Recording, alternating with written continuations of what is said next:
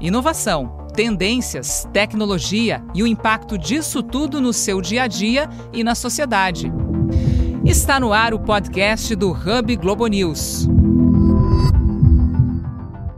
E o tema deste episódio é Leitura da Mente, direto da redação da Globo News. Eu, Rafael Coimbra. Alexandre Roldão. E eu, Marcelo Lins. Ler a mente, saber o que se passa nas cabeças alheias, isso está longe de ser uma novidade. Os antigos lá na Pérsia já diziam que alguns poderiam ler a mente. Depois disso, gente que mexia com astrologia disse que era possível também entender os desígnios através de algumas sinalizações dos astros. Mais recentemente, quem trabalhava assim com telepatia, ou que pelo menos dizia trabalhar com telepatia, também falava que era possível ler a mente.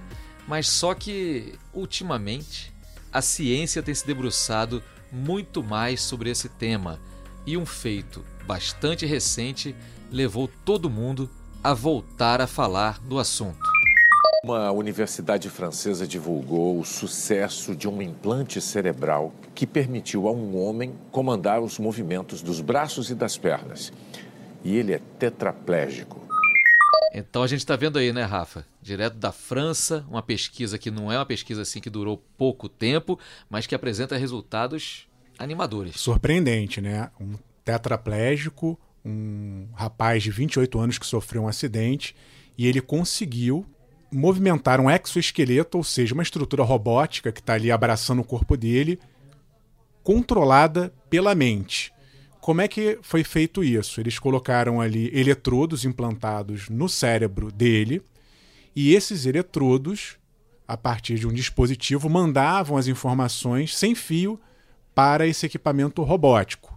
Então ele conseguia andar, mexer as pernas e também mexer os braços. Passou ali dois anos treinando com uma espécie de um videogame para que a máquina entendesse como funciona o cérebro dele. Um feito super impressionante. É, curiosamente, isso que você falou, esse treinamento que ele fez de dois anos, é para fazer o que a gente faz naturalmente, né? Enviar impulsos elétricos para os nossos membros, braços, pernas, e aí fazer com que eles se movimentem naturalmente. Coisa que não é tão fácil assim com uma interface externa, né? Você tendo que colocar um exoesqueleto pesado, todo descalibrado, é um pouco difícil, você tem que readestrar sua mente para isso, né? E eu não sei se vocês concordam, pessoal, mas uma coisa que me chamou a atenção é que esse videogame, esse gamezinho que ele ficou treinando durante um tempo para ensinar a máquina a saber como ele pensava, ele acabava ajudar a programar um algoritmo, né? A gente Isso. fala tanto que a gente joga as nossas informações dentro da rede, por exemplo, e a rede tem um algoritmo que vai já te guiar para buscas que você já fez ou semelhante, você não tem muito poder sobre isso. E nesse caso a gente está vendo esse processo acontecer de uma forma um pouquinho diferente, né? O algoritmo sendo treinado para exatamente executar as tarefas que você quer que ele execute. Você imagina como é que deve ser o nosso bioalgoritmo para fazer isso tudo, né? Mas uma coisa legal que eu achei dessa nova experiência desse exoesqueleto é que ele delega para a máquina isso que o, que o Marcelo Lins está falando. Ele ensina a máquina a tomar determinadas atitudes que se você fosse pensando é, passo a passo, milimetricamente, o teu cérebro gastaria muita energia. Exemplo, você para dar um passo, você teria que pensar, levanta a perna direita, equilibra o quadril, apoia a perna esquerda. Isso tudo tem um gasto energético muito grande e é difícil para uma pessoa ter que pensar em cada pontinho desse. O que eles fizeram nesse exoesqueleto é que o rapaz mandava um comando para a máquina assim: anda para frente. E todo esse processo, e aí a gente sai da medicina e vai para a parte da biomecânica, da engenharia e da computação, da inteligência artificial, todo esse processo externo de equilíbrio, movimento, posição foi delegado para a máquina. A máquina tomava conta. E aí parou, a máquina para, vai para a esquerda, mexe o braço direito, tudo isso foi delegado para a máquina e eles tiveram uma taxa de acerto de 70%. Ou seja, altíssima, né? Porque se você imagina uma criança que está aprendendo a andar, né? Ela anda toda desequilibrada, apoiando, né? É que a gente tende a pensar que um adulto como esse rapaz, o francês, já sabe andar. Uhum. Na verdade, ele está quase que adestrando a máquina para que ela faça essas compensações de peso, contramedidas e que ela se apoie, né? Agora, essa pesquisa não é nem novidade total nem para cientistas aqui no Brasil, né? Se a gente for parar para pensar um pouquinho, há alguns anos já, já havia experiência sendo feita com exoesqueleto, né? Esse esqueleto externo com cientista brasileiro diretamente envolvido. O que a gente está falando agora é de uma evolução daquilo que a gente já viu. Isso aí, eu acho que brasileiro tem um pouco pensando em cada lugar. E a gente teve um aqui que tentou fazer a mesma coisa. Em 12 de junho de 2014, na Arena Corinthians, o brasileiro Juliano Pinto não chegou a caminhar, mas usou um exoesqueleto para dar o pontapé inicial na Copa do Mundo. A tecnologia desenvolvida pelo neurocientista brasileiro Miguel Nicoleles permitia a Juliano apenas um pequeno movimento com o pé direito, mas para a ciência já era um grande passo. Em resumo, eles adaptaram o, o, a, o paradigma criado pelo projeto Andar de Novo para pacientes com quadriplegia, paralisia completa, enquanto nós usamos para paraplegia. O que mudou é que os franceses optaram por fazer um implante dentro do cérebro, na superfície do cérebro, para fazer a pessoa poder se mexer. Nós optamos por fazer sem nenhuma invasão do cérebro. Eu e o Roldão chegamos a entrevistar o Miguel Nicoleles, gravamos um programa inteiro a partir de um livro dele ele realmente é um dos pioneiros, várias pessoas no mundo tentando fazer esse tipo de comunicação da mente com a máquina. E o Miguel Nicoleles ele com, começa a fazer ali alguns experimentos com primatas. Deu muito certo, ele consegue fazer com que os macacos ele controlassem. Ele fez, inclusive, que uma macaca, só com a força do pensamento, controlasse, se eu não me engano, num outro país, uma máquina que conseguiu andar. Então ele estimulava ela através de um videogame ou talvez de uma recompensa física, né, um alimento ou qualquer coisa, e ela ia buscar e a máquina interligada em outro lugar, a quilômetros de distância, andava. A grande questão aí é que esses experimentos que ele fez com primatas eram experimentos invasivos, ou seja, o eletrodo era colocado, conectado diretamente no cérebro e ficava aquele fio ali para fora da cabeça. Coisa completamente desconfortável para qualquer um. E, e, perigoso, né? Uma pessoa não pode andar na rua com um fio ali, pode dar algum risco de infecção. É um, ambiente, é um experimento feito em laboratório, ou seja, controlado. Agora, chegando ao final desse papo sobre esse caso agora do Thibault lá na França, desse tal jovem que precisou, que foi, digamos assim, cobaia de um novo experimento, eu acredito que a gente está falando de uma evolução bem maior, porque ali não só não é invasivo, você tem ali é, um implante é, muito pequenininho, ou seja, que tira essa parte toda do grande desconforto assim e dos perigos associados a isso, para elevar essa história do exoesqueleto e do exoesqueleto movido pela mente a um, a um outro patamar. Eles fizeram, na verdade, um meio termo. Tem uma parte que é invasiva, ou seja, tem eletrodos. Que é tão... a primeira colocação, uhum, né? Isso. Estão uhum. conectados ali, eles tiveram que fazer um furo ali no crânio e colocar eletrodos. E esses eletrodos se comunicam sem fio, Wi-Fi, com o exoesqueleto. Então é meio a meio. O que faz a gente lembrar de um outro, não vou dizer pesquisador, um mega empresário que está com um super projeto, uma empresa que seria para fazer esse tipo de conexão, que é o nosso famoso Elon Musk. Elon Musk, que muita gente conhece aí pelos carros elétricos ou que manda foguetes para o espaço, ele também tem uma empresa chamada Neuralink. Ele apresentou há poucos meses um projeto de fazer algo desse tipo colocaria-se ali eletrodos e a máquina dele é impressionante, que parece uma máquina de costura. Ela vai furando ali o seu crânio, implantando esses eletrodos que estão cada vez mais flexíveis e finos. Isso é importante para que se consiga obter sucesso nesse tipo de tecnologia.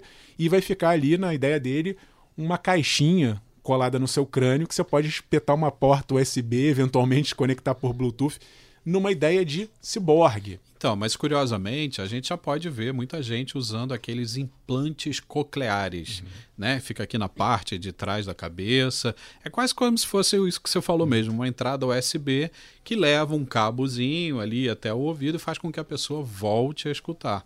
Mesmo pessoas que nunca tiveram oportunidade de ouvir nenhum som passam a escutar normalmente. Por quê? Porque é ligado diretamente no cérebro. Ou seja, isso já não é uma coisa uhum. tão de ficção científica, né? Não só não é, como eu me lembro de um artigo que eu li recentemente da Forbes que falava que já estamos de fato na era do transhumanismo, pelo menos no começo dela, que é exatamente isso, quando a biologia se junta à tecnologia para criar um híbrido né, humano com a ajuda de algumas máquinas, mas para as nossas necessidades. É isso mesmo? Estamos virando transhumanos até série de TV Sim. famosa teve isso, né? A, a, a menina vai dizer aos pais que quer ser trans e os pais muito compreensivos dizem que não tem preconceito em relação, só que ela São fala muito não, receptivos, é, muito receptivos, né? só que ela fala não é transexual não, eu estou falando de transhumano, eu quero deixar de lado esse corpo aqui. Quero ser um upload na nuvem. Aí é que tá, vocês tocaram num ponto importante, porque no caso desse rapaz que a gente citou no início do podcast, que ele comanda um exoesqueleto, na verdade, a máquina ele tá, ela está é, substituindo uma função que ele perdeu por causa de um acidente. Mas existe uma parte do transhumanismo que quer ir além. Mais do que substituir por máquina uma parte do corpo, é expandir. É, então, no caso da mente, você poderia trabalhar o seu cérebro de uma maneira jamais feita. Você imagina as questões éticas que não devem vir aí para frente? Eu me lembro lá do Oscar Pistorius, uhum. né, que era aquele atleta de atleta de corrida de, de velocidade que perdeu as duas pernas no acidente, uhum. ele usava aquelas paletas de carbono uhum. e tal. No final das contas, ele passou a ser de um termo, termo que nem se usa mais hoje, de deficiente, para um ultra eficiente. Ou uhum. seja, ele, com aquela prótese de carbono, ele corria melhor, talvez, eu não sei se ultrapassava o Zen Bolt, né? uhum. né? Mas pelo menos corria melhor que muitos atletas que nasceram tranquilamente aí com seus membros normais. Não, eu acho que dá para dizer, quer dizer, no melhor dos mundos, o transhumanismo chega para suprir deficiências, para facilitar a vida de quem não consegue mexer todos os membros, por exemplo, não tem, por algum acaso, algum dos membros, e isso facilita muito e sempre miniaturizando mais, deixando os comandos ligados diretamente ao cérebro. Tudo isso é sensacional. O problema é aquele velho problema que a gente discute de vez em quando. Esse uso será todo para o bem? O uso das informações só vai ser. É, só vão lançar mão dele para beneficiar o usuário ou há também um perigo de outro tipo de invasão? Agora a coisa complica, porque tem gente fora do campo da ciência ou do transhumanismo que também está interessado em ler as nossas mentes. Redes sociais. O Facebook acabou de comprar uma empresa e já tem um projeto desde 2016, 2017 para tentar ler o que a gente está pensando. Eles inicialmente vieram com esse discurso de que é para que pessoas que não têm a capacidade de, por exemplo, digitar ou falar também possam se comunicar nas redes sociais. Mas, vindo do Facebook ou de qualquer outra rede social, a gente imagina, especula que em algum momento lá na frente nos comunicaremos por pensamento em redes sociais e essas informações poderão ser lidas e usadas da mesma maneira como a nossa escrita e a nossa fala. Uhum. Agora, curiosamente, já tem gente querendo se antecipar às artimanhas do Zuckerberg aí. O Chile agora está passando na sua Câmara lá, acho que em novembro agora próximo, uma série de leis preditivas contra o uso de dados cerebrais. Ou seja, é todo um campo do direito que a gente ainda não conhece, mas já tem gente pensando um pouquinho lá na frente. E a própria União Europeia, que a gente sabe que não é muito amiga das grandes redes, das empresas gigantes de tecnologia, também já começa a olhar para esse lado. Ou seja, os dados cerebrais, quem é que vai tomar conta disso? Esses pensamentos que a gente solta aí à torta e direito. A gente fica com a impressão que as capacidades do uso dessa tecnologia e desses dados é, são as possibilidades são ilimitadas.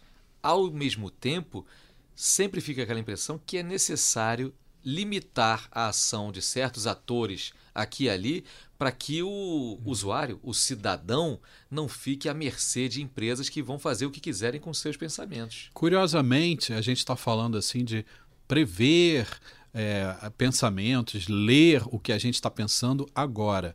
Mas assim, a gente pode voltar aí, a tecnologia ajuda a gente a, a ir para frente aí para trás. 2015, mais ou menos, a Amazon, a Amazon lançou uma, uma ferramenta que era de preditiva. Ela pensava em compras que você ainda não tinha pensado.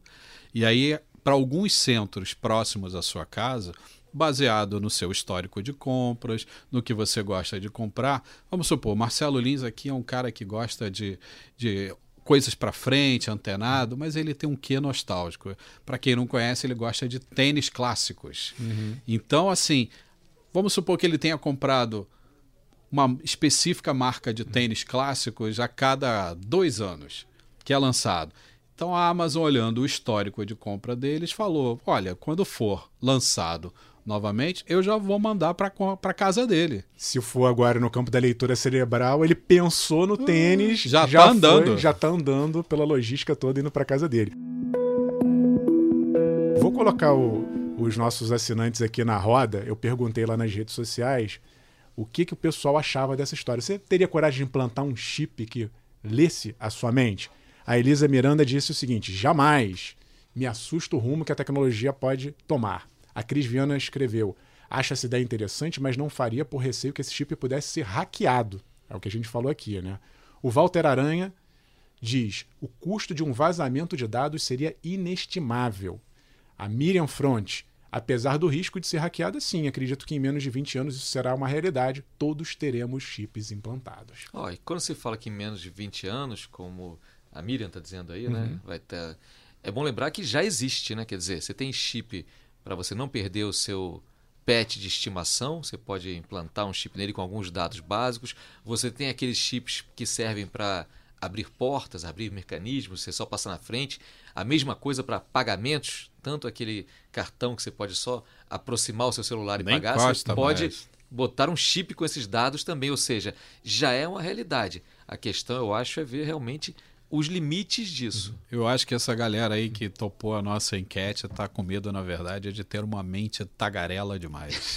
ó, o, o, Leonardo Henrique escreveu: ó, se, não afetar, se não afetar meu sono, beleza. Ele pode, olha, dormindo, ele pode pensar muitas coisas. Será que as máquinas lerão a gente em todos os lugares? É assustador, né? E teve gente que falando, falando assim é o último refúgio que a gente tem da privacidade. Estamos aí numa era de supervigilância, onde cada passo nosso, nossas imagens, já falamos aqui no podcast reconhecimento facial.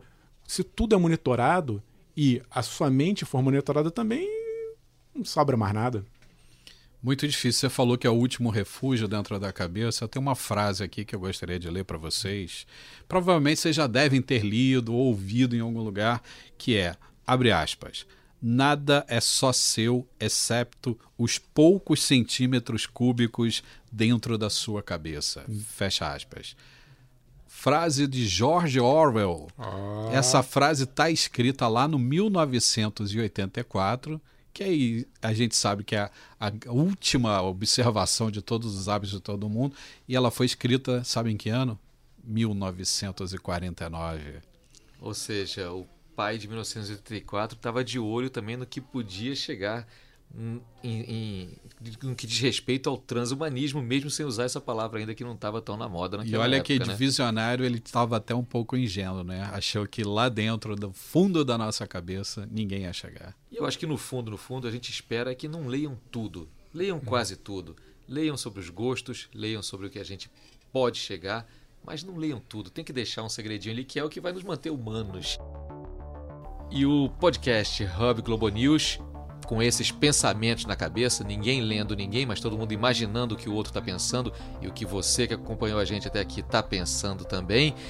Com tudo isso na cabeça, a gente vai encerrando mais esse episódio. Lembrando que você pode mandar elogios, críticas e sugestões pelas redes sociais com a hashtag HubGenews e acompanhar outros temas ligados à inovação, tendências, tecnologia e o impacto disso na sociedade e na sua vida e também Acompanhe a gente lá no Globo News Play. Olha, eu queria encerrar dizendo aí que antes que a máquina leia o que você está pensando, manda pra gente.